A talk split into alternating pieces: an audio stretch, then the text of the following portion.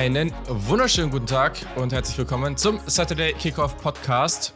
Wir freuen uns sehr, dass ihr wieder eingeschaltet habt zu, zu diesem illustren College Football und Draft Talk hier. In der ersten Folge in dieser Woche ging es ja mal ein bisschen mehr um die NFL Draft und daran merkt man auch, es ist schon November. Wir sind oder wir befinden uns vor Woche 10. Das ist verdammt crazy. Und das heißt auch, dass die wirkliche Draft Season jetzt auch wirklich nicht mehr weit weg ist. Hm. Wir sind jetzt hier gerade zu zweit, um euch auf diese kommende Woche 10 ausführlichst vorzubereiten. Und auf der anderen Seite dieser Leitung sehe ich den lieben Kay, der den Pulli von Homefield, den Alabama-Pulli trägt, den ich ihm gerade endlich auch mal zugeschickt habe, obwohl er bei mir schon wochenlang rumlag. rumlag. Hi Kay. Hi, hi Julian. Ja, äh, endlich ist er bei mir angekommen, der Pulli. und ich habe den heute mal anprobiert und war so gut. Ich sehe auf jeden Fall aus wie eine Maschine in dem Pulli. Äh, also sitzen tut er. ähm, ja, nee, aber ich freue mich. Ich freue mich wirklich wieder hier zu sein, auch gerade die kommende Woche zu besprechen, ähm, wo gerade für die SEC, würde ich mal behaupten, sehr, sehr mhm. viele interessante Matchups anstehen, sehr, sehr viele Playoff-relevante Matchups. Und du hast schon angesprochen, es geht immer näher Richtung Draft und Richtung Draft-Season. Und klar, einerseits werden die Matchups auf dem Papier alle interessanter, aber auch auf dem Feld werden wir in dieser Woche einige interessante Matchups zwischen einzelnen Spielern, einzelnen Draft-Prospects wiedersehen können. Und darauf freue ich mich ganz besonders.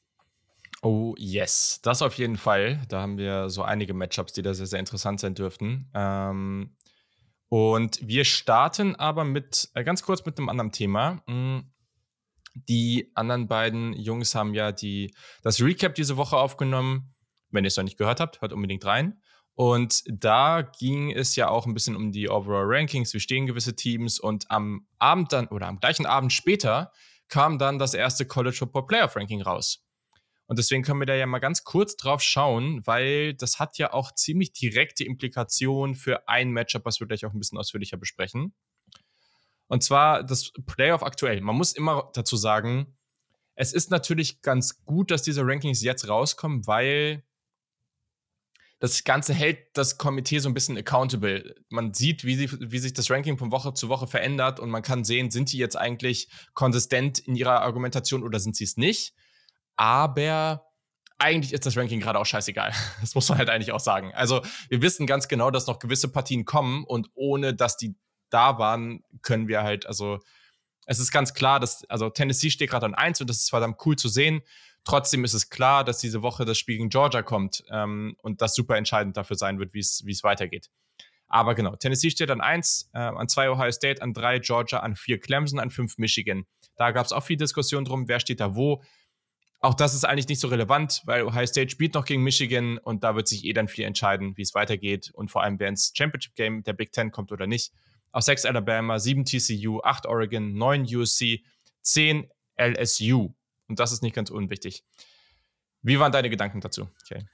Ja, also räumen wir das Feld mal von hinten auf. LSU auf 10 ist halt sehr, sehr, sehr nett gemeint, gerade ja. in Bezug auf die SEC an sich. Ne? Ich meine, klar, wir haben immer einen kleinen SEC-Bias, mal mehr, mal weniger klein, um ehrlich zu sein. LSU an 10 ist krass. Ich meine, viele haben sich schon darüber beschwert, dass sie im AP-Poll auf 15 nicht vielleicht ein bisschen hoch sind, nachdem sie mhm. einige Male auch geschwächelt haben, auch in ihren Siegen, beispielsweise gegen Auburn. Jetzt auf 10 ist halt wirklich krass, weil da, also manche Leute unterstellen ja dem Ganzen, dass sie jetzt einfach ein bisschen mehr Brisanz, also dass das Playoff-Komitee dem ganzen Spieltag, der jetzt kommt, ein bisschen mehr Brisanz geben möchte. Weiß ich nicht unbedingt, ob es nur auf diesen Spieltag bezogen ist. Vielleicht möchte man auch einfach LSU eventuell noch Außenseiterchancen zurechnen, in die Playoffs zu kommen bei einem Sieg der SEC, whatever. Ähm, Finde ich auf jeden Fall krass. Clemson, Michigan, also Clemson auf vier, Michigan auf fünf. Ich hätte es jetzt andersrum gemacht. Andererseits hast du schon gesagt, Michigan spielt noch gegen Ohio State. Sollten sie das Spiel gewinnen, werden sie Clemson ziemlich sicher jumpen, egal was passiert. Ähm, gleichzeitig, wenn sie gegen Ohio State verlieren, würden sie so oder so wieder hinter Clemson landen. Also das sind alles so Rankings, du hast es schon angesprochen, das sind alles so Platzierungen, die haben aktuell noch gar keine Aussagekraft. Die sind jetzt da und die sind einfach irrelevant, weil man weiß, manche Partien werden kommen und dann wird automatisch werden da hier und da die Wogen geglättet zwischen einzelnen Teams. Und ähm, ja, also keine Ahnung. Für mich vielleicht noch anzumerken, TCU ist ungeschlagen. Nur auf sieben. Ähm, zeigt auch so ein bisschen, dass man der Big 12 nicht mehr so die Größe zu, zuschreibt, wie es vielleicht in anderen Jahren war. Ansonsten, ja, es, es wird sich noch viel verändern, aber gerade das kommende Wochenende wird da schon mal sehr wegweisend werden. Absolut, ja. Ich, ich glaube, ich finde es immer noch, ich tue mich immer noch schwer zu glauben, dass jetzt da dieses Komitee zusammensitzt und sich denkt, ah ja, wir wollen jetzt das und das hier spannender ja. machen, deswegen ranken wir jetzt so. Das glaube ich ja wirklich nicht. Aber was wir wissen, ist, dass sie halt die großen Siege mögen. Das zeigt doch einfach, dass sie Tennessee auf 1 haben. Und naja, ich meine, LSU hat jetzt halt gegen Ole Miss gewonnen. Und das war halt ein verdammt großer Sieg. Ähm, sie haben gegen Florida gewonnen, sie haben gegen ja, Auburn Ne? Aber sie haben gegen Mississippi State, die zu dem Zeitpunkt auch noch gut standen, gewonnen. Also es waren schon auch ein paar ganz solide Siege dabei. Keine Ahnung. Es ist, ist ein bisschen schwer. Hm, es gibt da eh ein paar ganz spannende Szenarien, die da aufkommen. Was passiert jetzt, wenn wenn, ja, ich meine, was passiert, wenn Tennessee gegen Georgia gewinnt? So, dann ist es am Ende Tennessee gegen Alabama im Championship Game. Das heißt, wenn Alabama das gewinnt, dann sind sie halt eigentlich so oder so drin und Tennessee eigentlich auch. Ähm, was ist aber, wenn jetzt äh, Georgia gewinnt und gegen Alabama verliert zum Beispiel, dann hast du da irgendwie so ein, mhm. dann hast du da auf einmal so ein Triple, wo du, wo einer den anderen geschlagen hat und das macht es dann auch wieder super schwierig. Also keine Ahnung, es ist, da ist eine Menge Brisanz drin, bei Ohio State, Michigan auch, kommt das Team, was da verliert, ähm, am Ende vielleicht doch rein. Ich glaube es dieses Jahr tatsächlich nicht, so wie es gerade, wie, es sich gerade ausgeht, einfach weil Clemson relativ gute Chance hat, ungeschlagen zu gehen. Bei TCU sieht es auch nicht schlecht aus. Wenn das bei den beiden nicht passiert, was ist dann mit Oregon, die zum Beispiel jetzt bisher relativ dominant spielen, bis auf das eine Spiel gegen Georgia? Da ist so eine Menge Brisanz drin. Mhm. Trotz alledem, egal ob sie es intendiert haben oder nicht, das macht natürlich diese Partie zwischen Alabama und LSU schon noch mal brisanter, weil was wir auch ohne das Ranking hätten sehen müssen, ist einfach, dass LSU deutlich besser spielt in den letzten Wochen und dadurch jetzt, also einfach jetzt zu, auch vor, vor diesem Ranking zu sagen, dass LSU jetzt keine Gefahr für Alabama darstellt, das ist natürlich auch vielleicht etwas naiv. Hm, ja, mehr haben wir dazu aber eigentlich nicht zu sagen, oder? Nee, das war es dann auch von meiner Seite aus. Ja. Die anderen haben in der letzten Folge ein bisschen über UNC und Drake May gesprochen. Das ist noch so ein Team, das ist ganz interessant, weil North Carolina steht gerade an 17. Die sind sehr weit hinten. Gleichzeitig, wenn sie jetzt aber bei 7 und 1 jetzt das Ganze alles gewinnen und dann im Championship Game gegen Clemson gewinnen würden, ich glaube, da muss einiges passieren, dass sie davon reinkommen, aber das könnte dann schon nochmal so ein Late Push sein. Das wäre natürlich auch irgendwie spektakulär, aber ich glaube nicht, dass es passieren wird, aber das wäre natürlich nochmal cool und vor allem mit Drake May und dieser Offense ist jetzt auch nicht unrealistisch, dass die Clemson schlagen. Aber mal gucken. Also, ja. das ist alles noch etwas down the line. Hm. Dann natürlich noch ganz, ganz wichtiges Thema. Das äh, kennen alle, die uns schon länger verfolgen und zum Beispiel diesen Podcast supporten, was ihr auch tun solltet. Hat Janik in der letzten Folge ganz richtig gesagt. Könnt ihr schon ab einem, dem Preis von weniger als einem Kaffee im Monat. Also ist eine sehr, sehr entspannte Angelegenheit. Und äh, genau, wenn ihr uns mögt und das, was wir hier tun, zweimal die Woche eine Menge reinhauen, äh, damit wir euch den besten College Football Content überhaupt liefern können und natürlich auch bald den besten, oder jetzt eigentlich schon, aber vor allem bald den besten NFL Draft Content, da geht es bald mit los. Dann tut das sehr gerne und sonst könnt ihr uns auch einfach überall folgen, äh, auf Twitter und Instagram etc. der Kick oder auf Spotify und Apple Podcasts und den ganzen anderen Plattformen. Auch das würde uns sehr, sehr freuen. Yannick hat nämlich auf seiner Reise dahin ein neues Lieblingsteam zu finden, ich würde mal sagen, es gibt gewisse Hater, die sagen, eine Top 2 stehe eh schon fest, aber mal gucken, ob das wirklich so ist.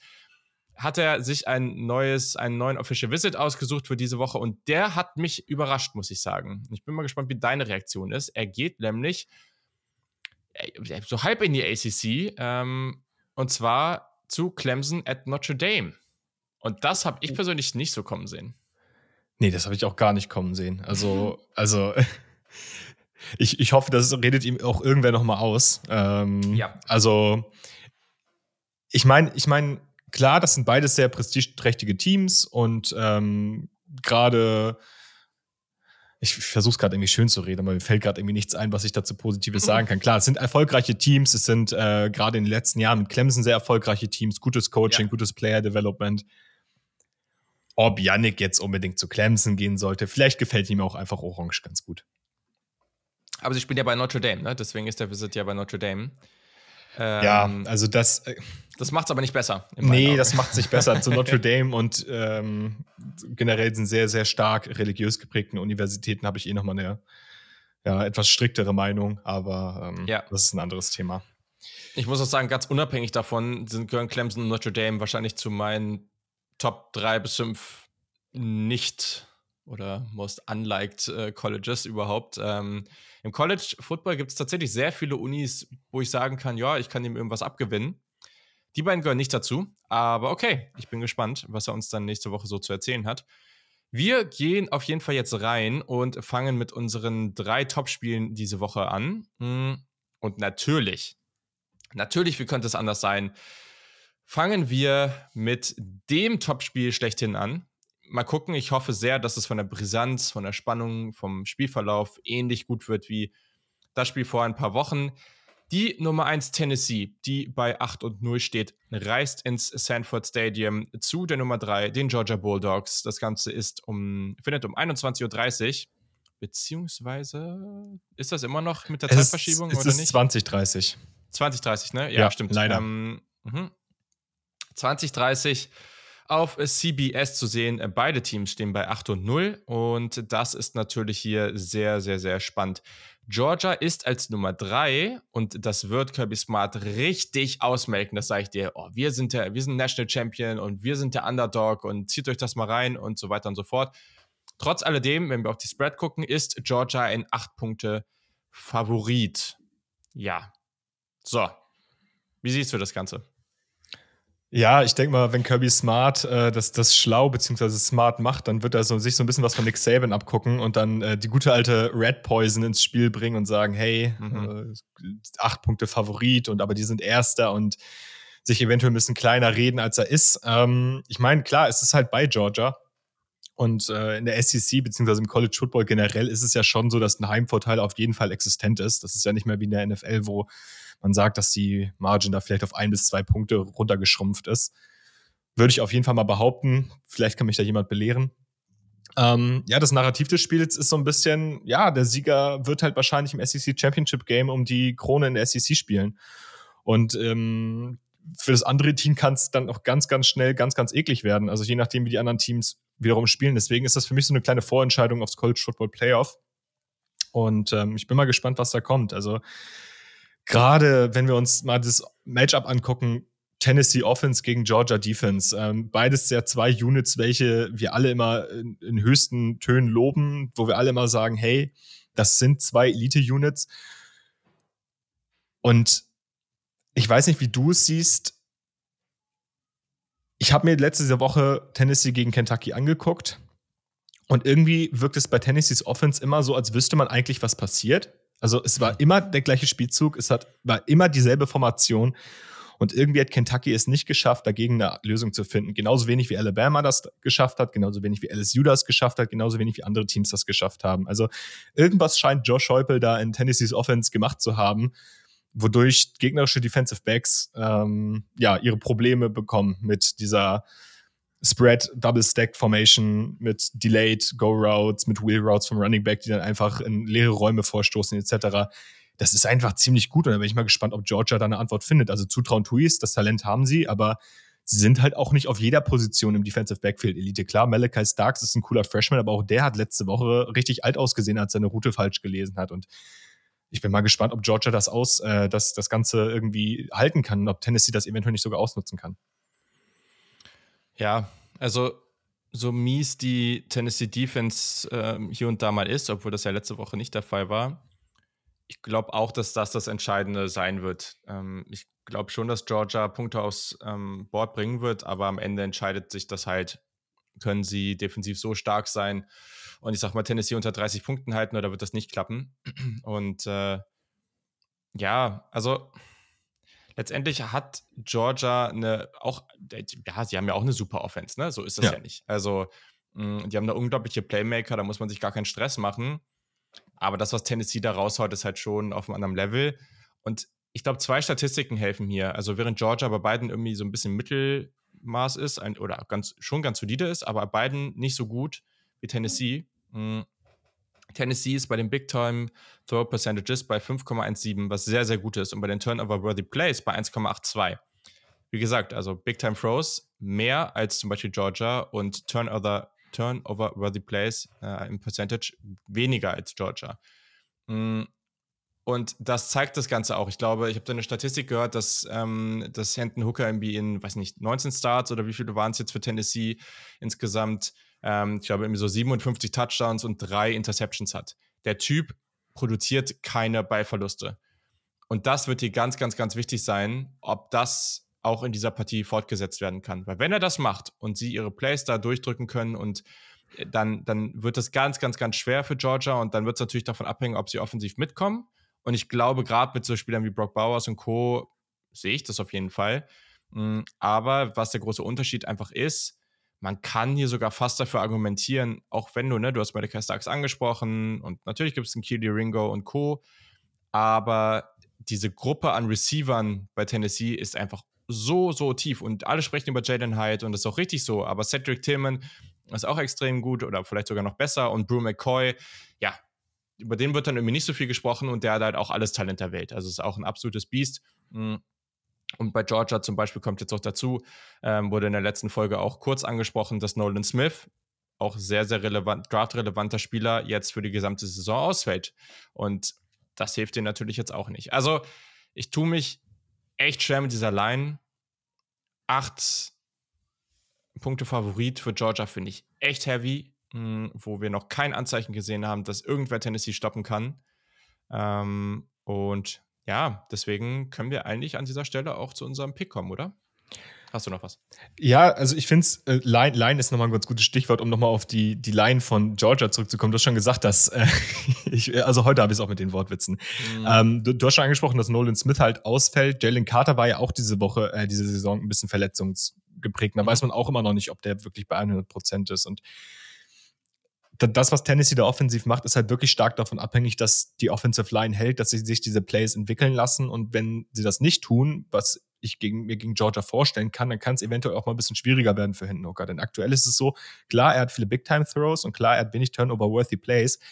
Die werden ihm aber auch wirklich geschemt. Also er hat es auch wirklich dann teilweise ja. einfach. Er muss halt nicht akkurat sein in seinen Würfen. Und ich bin mal gespannt, ob da eventuell die Fenster mal ein bisschen enger werden und ob er eventuell auch mal ein bisschen weniger Zeit hat. Ähm, ja, gleichzeitig, du hast es schon angesprochen, ne? Also Georgia kann ja selber auch offensiv scoren. Und ich, ich kann mir vorstellen, dass wir ein relativ ähnliches Spiel haben werden, so rein vom Verlauf, vielleicht nicht von der Gesamtpunktzahl wie gegen Alabama, wo beide Teams relativ lange auf Augenhöhe bleiben werden. Und am Ende ist das für mich hier marginal. Und du hast den Pick schon angesprochen. Am Ende entscheide ich mich knapp wegen des Heimvorteils für die Bulldogs und sage, dass es ein 30 zu 28 für Georgia wird. Ja, fair. Fair. Ah, ich tue mich auch schwer. Das, das Ding ist halt wirklich, dass Hendon Hooker, keine Ahnung, ne, das, das Ganze, wir reden jetzt hier noch nicht über irgendwelche Faktoren für die Draft und wie er als Prospect ist, aber auf College-Level ist er halt die ziemlich ideale Mischung aus dem, was du so in den verschiedenen Bereichen haben willst. Also er hat einen unglaublichen Deep Ball, vielleicht den besten im Land. Ähm, er geht da auch aggressiv hin. Er läuft aber auch und er ist groß, er ist athletisch, er ist ziemlich athletisch und ähm, also zum Beispiel das, was mit Bryce Young, Bryce Young läuft ja auch, aber das ist immer so ein bisschen mit angezogener Handbremse, weil er mhm. dabei auch immer relativ vorsichtig ist und er macht das trotzdem gut. Aber Hed Hoger geht halt voll rein und der kann halt auch wirklich den, die Big Runs raushauen und letztendlich hast du eigentlich keine Chance, wenn, wenn du das Feld vor ihm öffnest ähm, und auf einmal ganz viel Platz sich vor ihm auftut, dann wird er diese Yards rausholen. Und er hat halt eben auch die Geduld. Das, da merkt man ihm auch die Erfahrenheit an. Er, er hat einfach sehr viel Erfahrung im, im, College Football und das merkt man da ganz, ganz stark. Mm, boah, Gleichzeitig Stetson Bennett immer noch mit Fehlern. Ne? Also auch der gegen Florida hatte wieder ein, zwei Momente drin, wo man sich dachte, ja. das darf ihm halt nicht passieren. Und wenn Georgia dann offensiv irgendwie vielleicht mal ein bisschen ins Stottern gerät und dann gegen Tennessee zurücklegt, dann könnte die Offense auch schnell eindimensional werden. Ich tue mich da auch sehr, sehr schwer mit der Partie. Ja, Ey, man muss aber trotzdem auch sagen, also am Anfang des Jahres hat Stetson Bennett sehr gut gespielt ja. äh, und dann hieß es irgendwie bei uns auch kurz, oh, müssen wir den vielleicht auch mal jetzt endlich irgendwie als Draft Prospect in die Relevanz heben und der ist jetzt trotzdem wieder komplett in, also niemand redet über den und man darf ja trotzdem nicht vergessen, dass er seinen Job meister gut macht. Ähm, ja, also ich sage erstmal, Luca sagt, dass Tennessee gewinnt und Yannick sagt auch, dass Tennessee gewinnt und ich glaube, ich schließe mich an. Hm, ich, ich habe einfach das Gefühl, vielleicht ist es am Ende nicht so und dann ist es fair, aber ich habe gerade einfach das Gefühl, dass Tennessee so ein bisschen, habe ich ja schon mal gesagt, ein bisschen diese LSU Light-Version von ja. 2019 hat und dass sie einfach diesen Perfect Storm, niemand kann sie stoppen. bisher sieht das so aus. Kann natürlich jetzt auch abrupt zu Ende kommen, aber ich sage, dass Tennessee gewinnt. Okay. Finde ich auch voll fair. Also ich, für mich ist es auch ein Cointoss und ich finde den Spread auch too much. Also wir ja. picken ja alle gegen den Spread hier. Ja, genau. Das ist korrekt. So, dann kommen wir zur nächsten Partie. Die haben wir eben schon kurz angesprochen, weil die durch die College Football Playoff Rankings nochmal an Relevanz gewonnen hat. Nicht, dass sie das noch bräuchte, weil diese Partie in der SEC ja eh schon immer einfach sehr viel Brisanz mit sich bringt. Und vor allem in dem Stadion, in dem es gespielt wird, auch nochmal, ja, es wird auf jeden Fall lustig, sagen wir es mal so. Die Alabama Crimson Tide, die an 6 gerankt sind, ähm, die in dem Fall ja aber in der, ja, wobei, ist ja jetzt in beiden Fällen so, ähm, mit stehen bei 7 und 1, reisen ins Tiger Stadium. Dort spielen sie um, ja, dann jetzt Mitternacht auf ESPN. Ganz cool, das könnt ihr auch alle dann gucken oder deutlich leichter gucken. Gegen die LSU Tigers. Äh, die stehen bei 6 und 2. Und LSU ist ein 13,5 Punkte Underdog, also Alabama fast ein 2-Touchdown-Favorit. Ganz spannend. Und ja, also letztendlich, es gibt ja immer diese Power Rank, dieses Power Ranking, offensiv und defensiv vom PFF. Muss man ja mal ein bisschen mit Vorsicht genießen, aber es ist krass, wie niedrig Alabama da offensiv gerankt ist. Ähm, und LSU ist eigentlich viel ausgeglichener hoch. Ähm, aber gleichzeitig hat PFF die halt als beste Defense, also Alabama als beste Defense im Land. Und das hast du ja schon ein paar Mal gesagt, dass auch wenn nicht alles perfekt war, trotzdem darf man nicht ignorieren, dass Alabama einfach eine unglaubliche Defense hat. Und das wird für Jalen Daniels jetzt eine richtig, richtig große Herausforderung. So. Was denkst du denn? Glaubst du, dass diese Offense eine Gefahr für diese Defense darstellen kann? Also diese LSU-Offense für die Alabama Defense?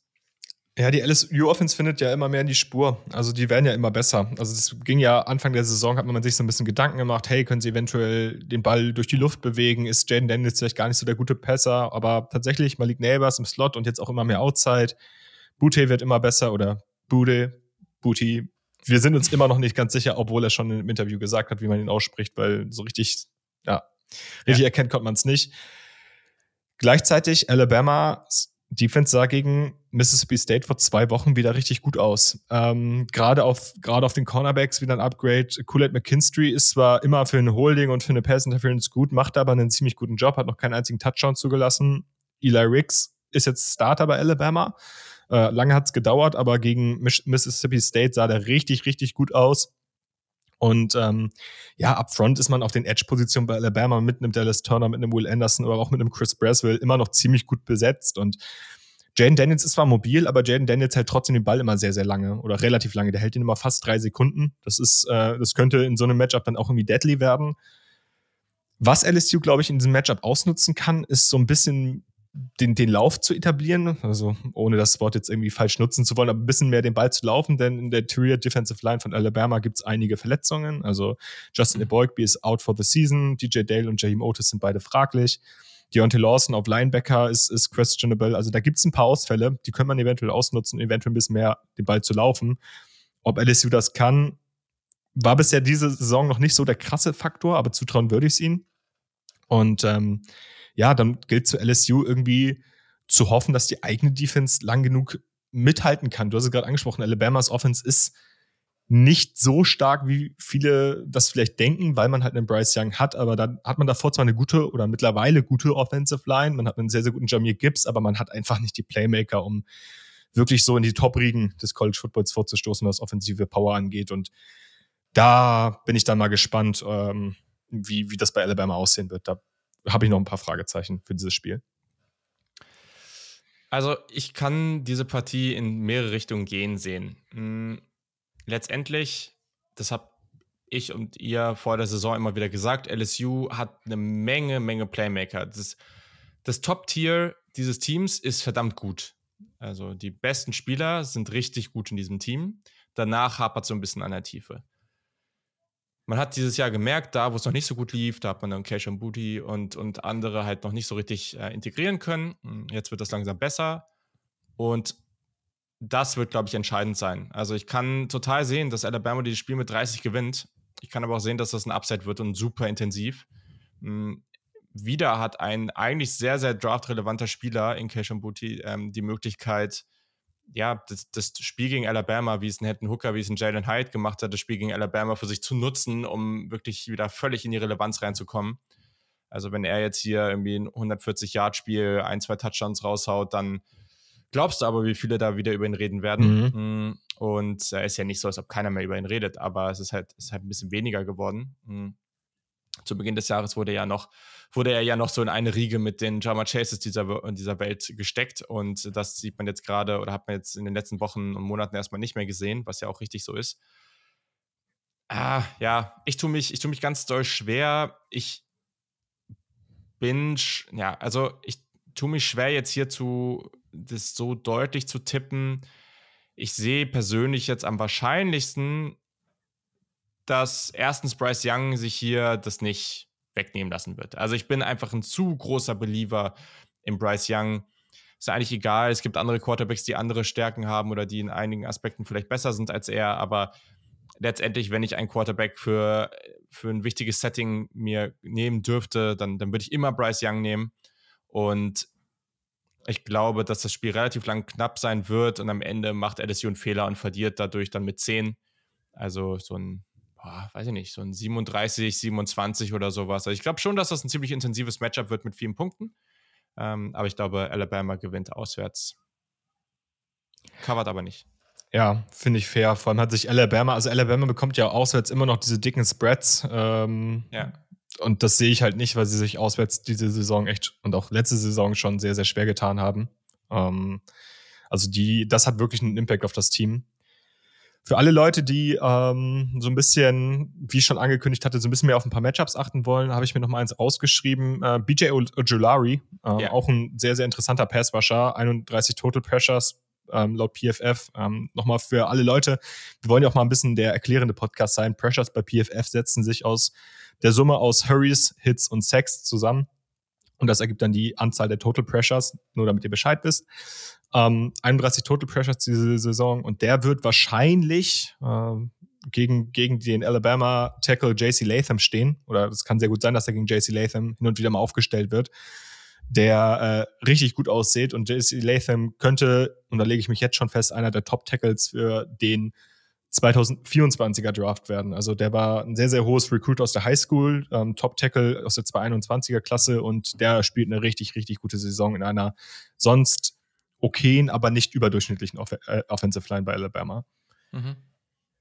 Ja, ist spannend. Also wir haben gerade im Discord auch wieder ein bisschen mehr darüber diskutiert. Ähm, da gab es auch einen Kommentar, ob diese Edge-Klasse hinter Will Anderson vielleicht äh, einfach nicht die Tiefe hat. Ähm, und ich kann das Argument verstehen, habe dann aber auf zum Beispiel Spieler wie Miles Murphy hingewiesen und eben auch BJ Ojolari, der ja auch schon zu, zum Start der Saison als dieses ganz, ganz große Talent gesehen wurde. Auch er hat hier definitiv die Chance. Also, das ist einfach so. Alabama ist Primetime, Alabama ist einfach, da ist die Aufmerksamkeit und LSU hat hier zu Hause echt für auch viele Spieler bei LSU haben diese Woche zu Hause einfach im absoluten Spotlight die Riesenchance, auf sich aufmerksam zu machen. Und ich glaube, das wird auch passieren. Also es wird einige Big, Big Plays geben. Und ja, mal schauen, wie sich das ausgeht dann. Äh, kurz auf die anderen beiden geguckt. Luca sagt, dass Alabama covert. Mm, und Yannick sagt, dass LSU die Punkte mitnimmt. Das heißt, ähm, dass sie, also ich würde es ja so interpretieren, so wie er deine Picks hier aufgeschrieben hat, dass er denkt, dass Alabama gewinnt, aber nicht mit mehr als 13 Punkten. Okay. Da gehe ich Dann, mit. Jo, ich auch. Cool. Dann gehen wir weiter. Drittes Topspiel, was schon jetzt nicht auf dem Level ist, aber was jetzt nach letzter Woche schon auch nochmal mehr Brisanz gewonnen hat. Weil da hat Kansas State so einiges mit Oklahoma State angestellt. Das hat, glaube ich, niemand kommen sehen. Da haben sie nämlich, was war es, 38 oder 48-0? 48-0. 48-0, ne? Gewonnen. Das war wirklich absolut crazy. Und deswegen haben wir hier eine sehr, sehr spannende Partie zwischen der Nummer 24, den Texas Longhorns, die bei 5 und 3 stehen. Die spielen im Bill Snyder Family Stadium auf FS1 um Mitternacht bei der Nummer 13, Kansas State, den Wildcats, die bei 6 und 2 stehen. Und naja, Kansas State ist auf jeden Fall gerade heiß. Äh, heiß wie Frittenfett, würden da einige sagen. und äh, ja, die Texas Longhorns, mal gucken. Ne? Also ist natürlich jetzt einiges, was sie, was sie jetzt hier mit Quinn Ewers und Co. Ähm, reißen wollen. Ist natürlich, wäre auch ein großer Sieg. Jetzt auch einfach im Kontext der Big 12, aber auch generell, um einfach sich jetzt gegen Ende der Saison nochmal ordentlich zu platzieren, dass man am Ende auch auf die Saison gucken kann und sagen, ah, guck mal, wir sind irgendwie vielleicht in der Top 15, Top 12 gerankt. Mhm. Deswegen schon keine unwichtige Partie. Und für Kansas State, wenn ich das richtig gesehen habe, geht es ja auch noch richtig um was. Ähm, das kann ich nochmal nebenbei angucken. Aber ja, wie siehst du denn diese Partie? Ja, es ist halt irgendwie die Big 12 in diesem Jahr und ich weiß irgendwie nicht, was ich von dieser Conference halten soll. Gar nicht im Sinne mhm. von, da sind schlechte Teams oder da sind außerordentlich gute Teams. Ich habe in der Conference einfach das Gefühl, dass jedes Team irgendwie jedes Team zurzeit schlagen kann. Also bei keinem Spiel denke ich mir so, ah, da gibt es einen klaren Favoriten, auch wenn es auf dem Papier vielleicht der Fall ist, weil dann am Ende so eine komischen Ergebnisse wie 48-0 zustande kommen. Und ähm, auf das Team, auf das Spiel bezogen bin ich mal gespannt. Also Kansas State sah halt gegen Oklahoma State auf allen Ebenen aus wie ein klarer Contender. Ähm, man sollte vielleicht erwähnen, da hat der ähm, Backup-Quarterback Will Howard gespielt. Der sah gut aus. Der hat. Der sah nicht aus wie ein Backup. Nee, der hat auch einen ganz anderen Spielstil als Adrian Martinez. Also Adrian Martinez ja sehr, sehr viel kurz und sehr, sehr viel ähm, sicher, dann halt auch viel über den Boden.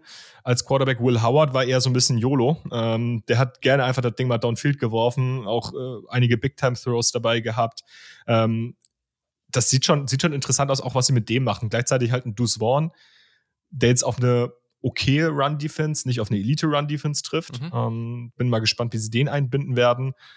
Und bei Texas stellt sich für mich einfach nur die Frage, welchen Quinn Ewers bekommen wir? Bekommen wir den Elite Quinn Ewers, der Oklahoma zerlegt hat, der gegen Alabama in den paar Drives richtig gut aussah, der auch gegen West Virginia richtig, gute, richtig guten Job gemacht hat. Äh, nee, Quatsch äh, nicht gegen West Virginia richtig guten Job gemacht hat. Ähm, der, der zeitweise gegen Iowa State einen guten Job gemacht hat mhm. in den ersten paar Drives. Oder bekommen wir den Quinn Ewers, der offene Receiver überwirft, der Plays falsch liest, etc., der die Coverages falsch liest. Und das ist für mich dann irgendwie ausschlaggebend für das Spiel, weil also Texas ist ja gefühlt in jedem Spiel irgendwie mal zumindest mit ein paar Punkten Favorit, habe ich immer das Gefühl, also auf dem Papier, mhm. obwohl sie das bisher nicht konstant rechtfertigen konnten. Und dieser Favorit, der sind sie halt nur dann, wenn Quinn Ewers abliefert. Und da bin ja. ich mir noch nicht sicher, ob er das tun kann. Gegen eine Kansas State Defense, die richtig gut aussieht. Oder richtig, richtig gut aussah. Ja, auf jeden Fall. Also, ich meine, letztendlich hat PFF zumindest die beiden im defensiven Power Ranking ziemlich gleich auf. Auf 33 und 34. Also mal gucken. Aber ich muss mich auch noch mal so leicht korrigieren, weil die Situation in der Big 12 ist ziemlich ausgeglichen und auch für Texas geht es hier tatsächlich noch um sehr viel. Also Aktuell steht Kansas State auf dem zweiten Platz, also im Championship Game. Aber dahinter stehen mit zwei Niederlagen Oklahoma State, Baylor und Texas. Und naja, letztendlich, also Texas hat gegen Oklahoma State verloren. Das heißt, hier müssten sie praktisch hoffen, dass Oklahoma State nochmal verliert. Ähm, aber wenn das passieren sollte und sie jetzt gegen Kansas State gewinnt, dann haben sie da den Tiebreaker. Und dann geht es in der letzten Partie der Saison, meine ich, gegen Baylor. Und da könnte sich dann sogar es könnte da, äh, darauf, daraus kommen, dass es praktisch in der letzten Partie der Saison entscheidet, wer dann ins Championship Game geht. Also schon noch sehr wichtig, was Texas jetzt hier macht. Mhm. Und vor allem, ne, ja. also wenn sie das Spiel gegen Kansas State jetzt nicht gewinnen sollten, dann haben sie danach noch TCU, Baylor und halt Kansas. Klar, gegen Kansas sollte man eigentlich ja. gewinnen, aber das ist auch kein, kein Selbstläufer. Aber das sind dann halt noch drei Spiele, die alle mit ein bisschen Pech gegen Texas ausgeht. Und dann hat man halt wieder die Pole Eligibility verpasst, aber so weit will ich noch gar nicht denken. Nee, also wie gesagt, für Texas ist hier einfach noch alles drin. Ja. Aber gleichzeitig haben sie jetzt halt wahrscheinlich auch, ja, fast den schwersten Stretch in der gesamten. Also, sie hatten jetzt gerade Oklahoma State, dann Kansas State, TCU, drei Ranked-Teams und dann noch Kansas und Baylor. Also, schon, also viel schwerer wird es in der Big 12 einfach nicht. Ähm, und ich meine, Texas ist ja das Team schlechthin, was Probleme gegen Kansas hat. Insofern, also ja, bleibt da tatsächlich noch sehr spannend. Ähm, mal gucken, wie spannend das Ganze noch fürs Playoff bleibt. Aber ja, da hat eh nur noch TCU eine Chance. Aber mal schauen. Das würde ich jetzt auch noch nicht komplett ausschließen. Okay, also äh, gar nicht gesagt habe ich, wie das Spread aussieht. Ähm, Texas ist ein zweieinhalb Punkte Favorit. Äh, da kann ich jetzt mal kurz gucken. Der liebe Luca hat gesagt, dass Kansas State gewinnt und Yannick hat das gleiche gesagt. Er sagt auch, dass Kansas State gewinnt.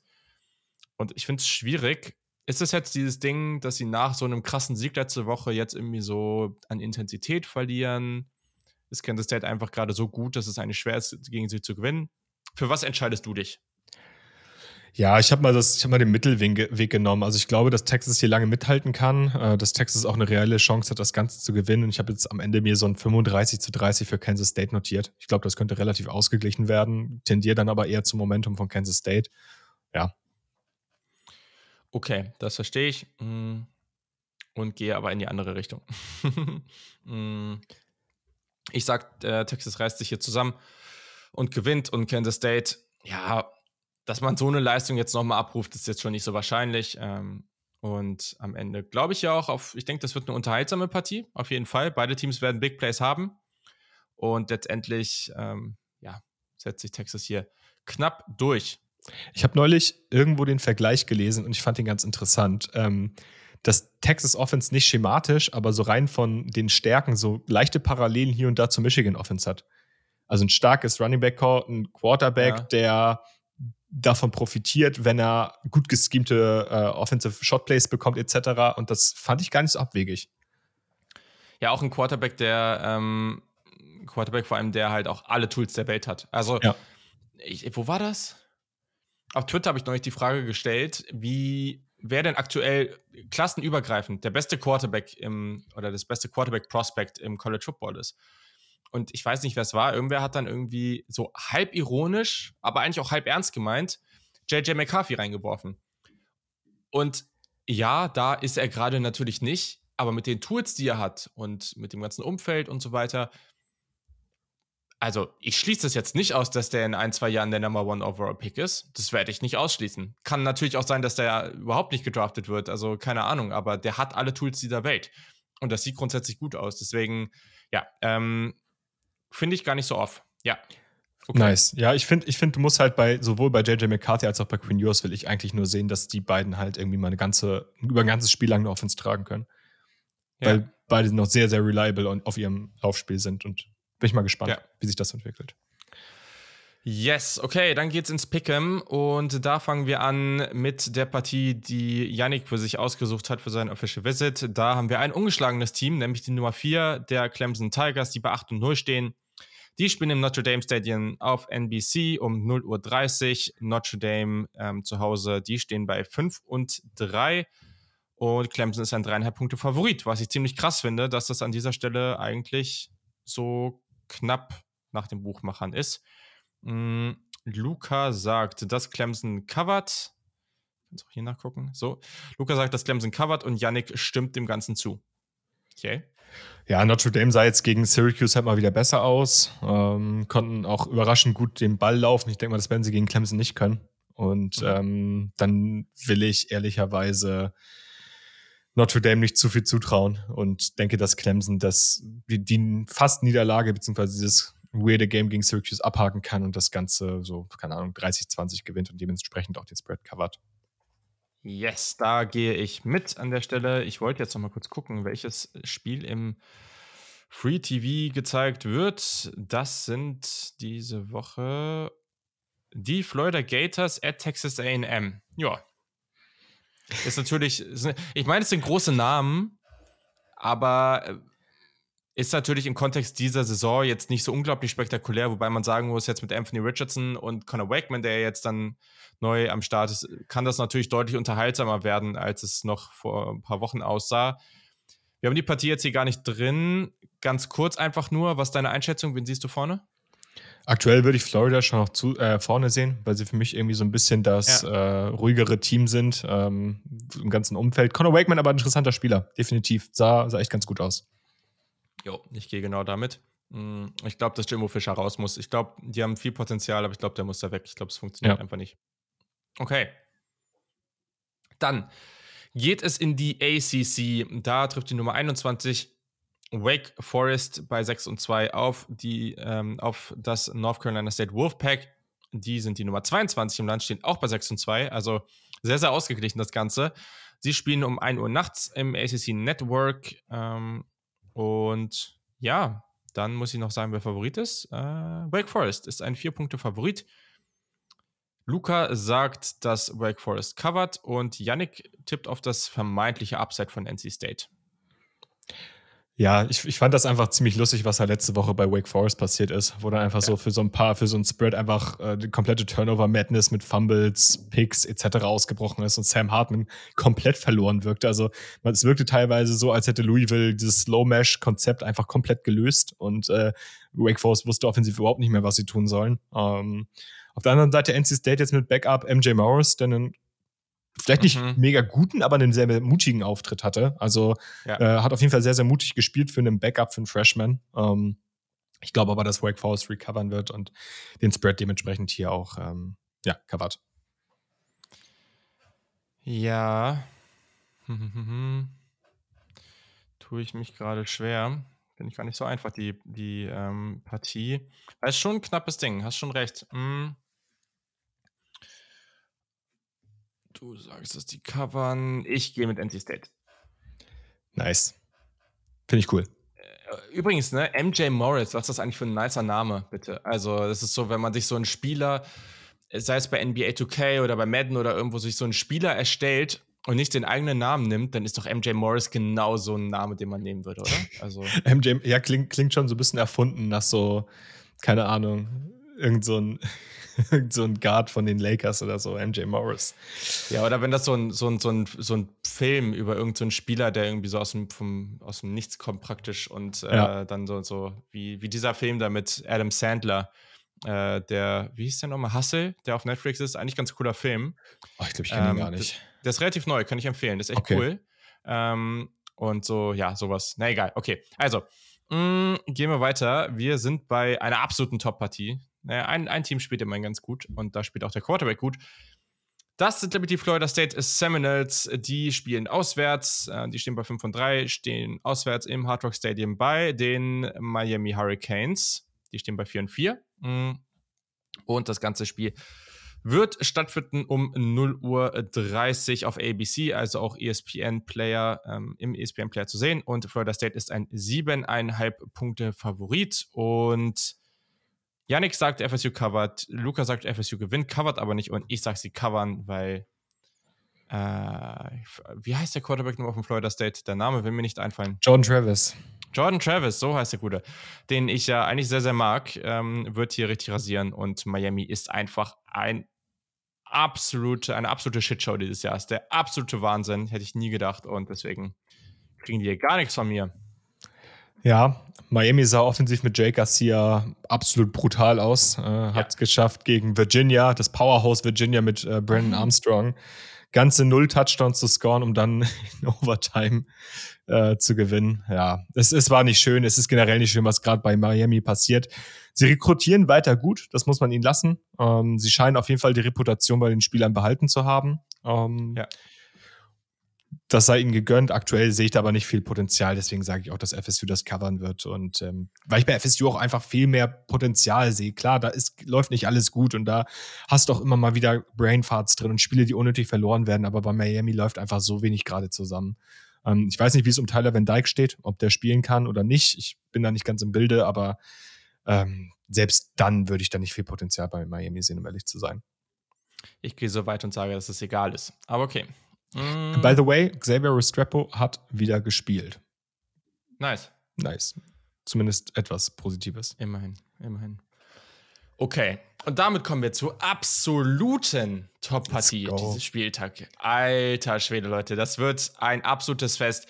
Die UMass Minutemen, die bei 1 und 7 stehen, reisen ins Pratt Whitney Stadium auf CBS um 0 Uhr, um Mitternacht, treffen sie auf das Powerhouse der Yukon Huskies, die bei 4 und 5 stehen. Ja, Bowl eligible ist möglich für dieses Team.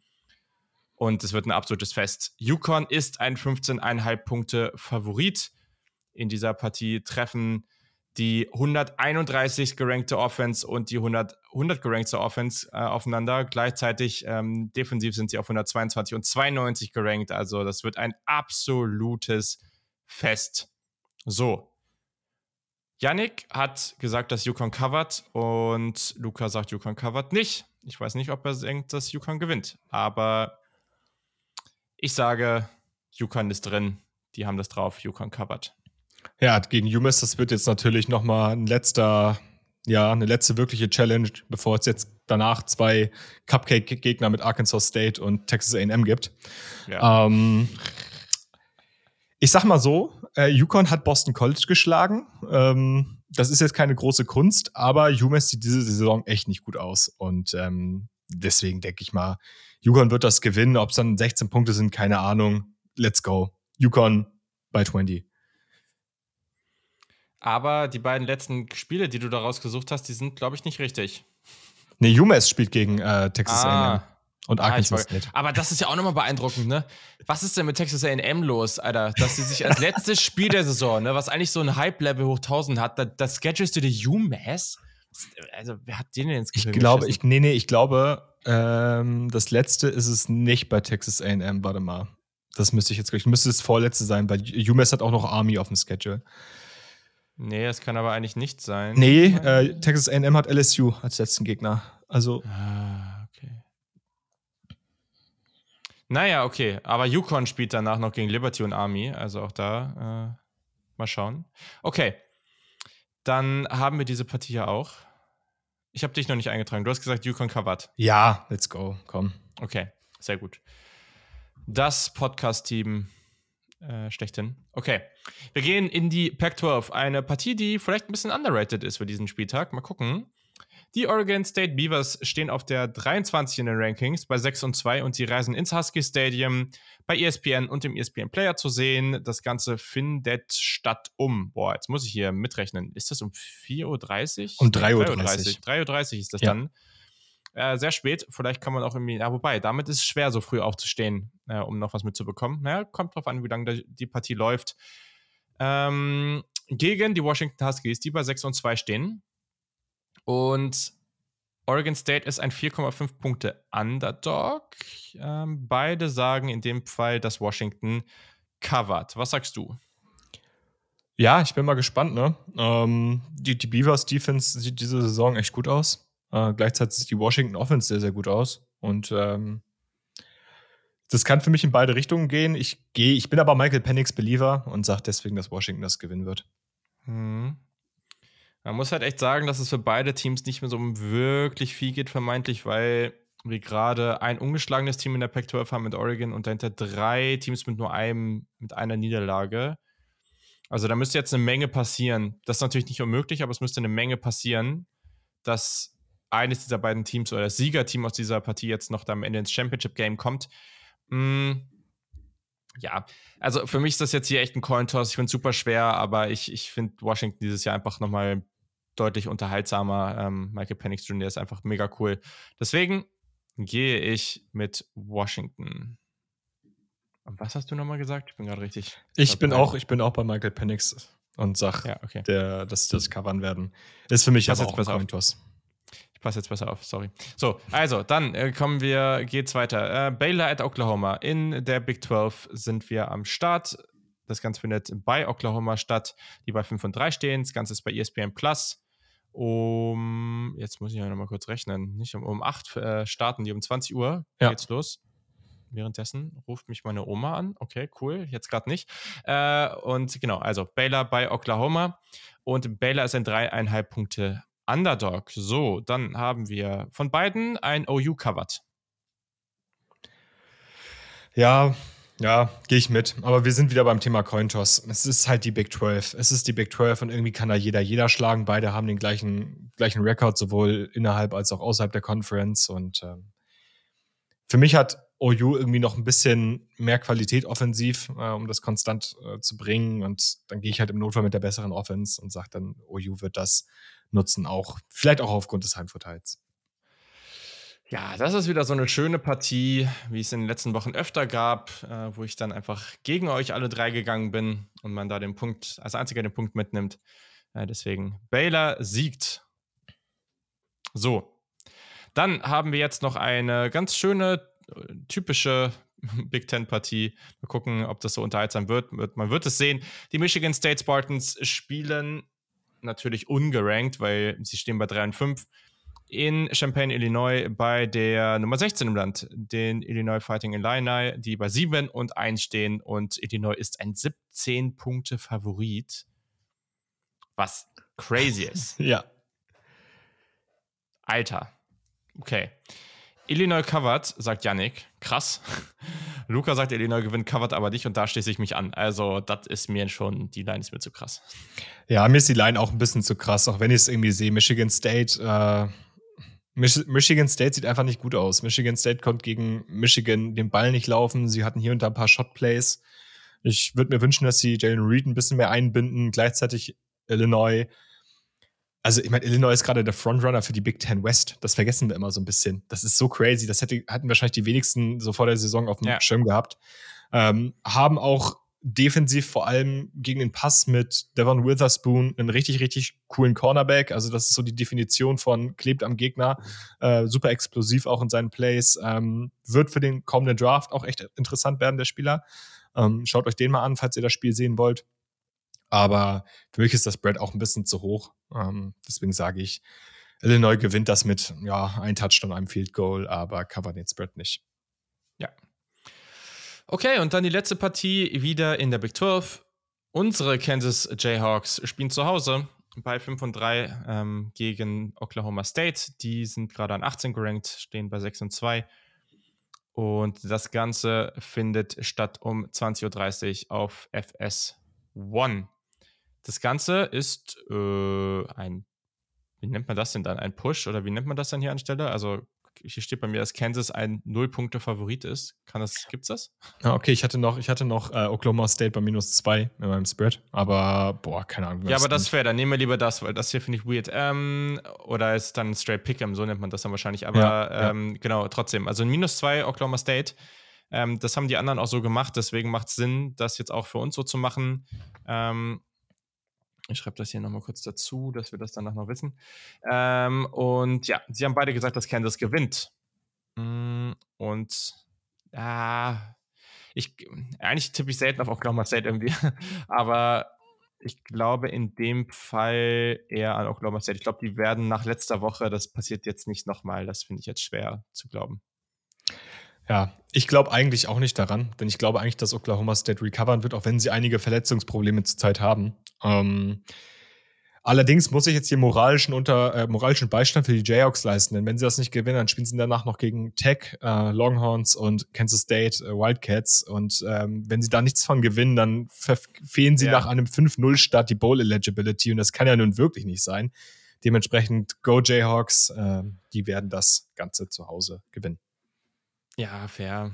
Also ich glaube auch nicht, dass das passieren wird, also dass sie die Bowl Eligibility verpassen und ich glaube auch, und ich würde es mir wünschen, dass sie hier gewinnen, auf jeden Fall. Mm, aber gut, damit haben wir es. Es könnte eine unterhaltsame Woche werden. Mm, auch ganz gut aufgeteilt von den Spitzenpartien. Eigentlich kann man ganz entspannt so, es geht ja schon um 17 Uhr diese Woche los, äh, um 17 Uhr da in den Spieltag starten, ganz entspannt ja. die ersten Partien verfolgen, wird vielleicht das ein oder andere äh, Upset geben, mal gucken.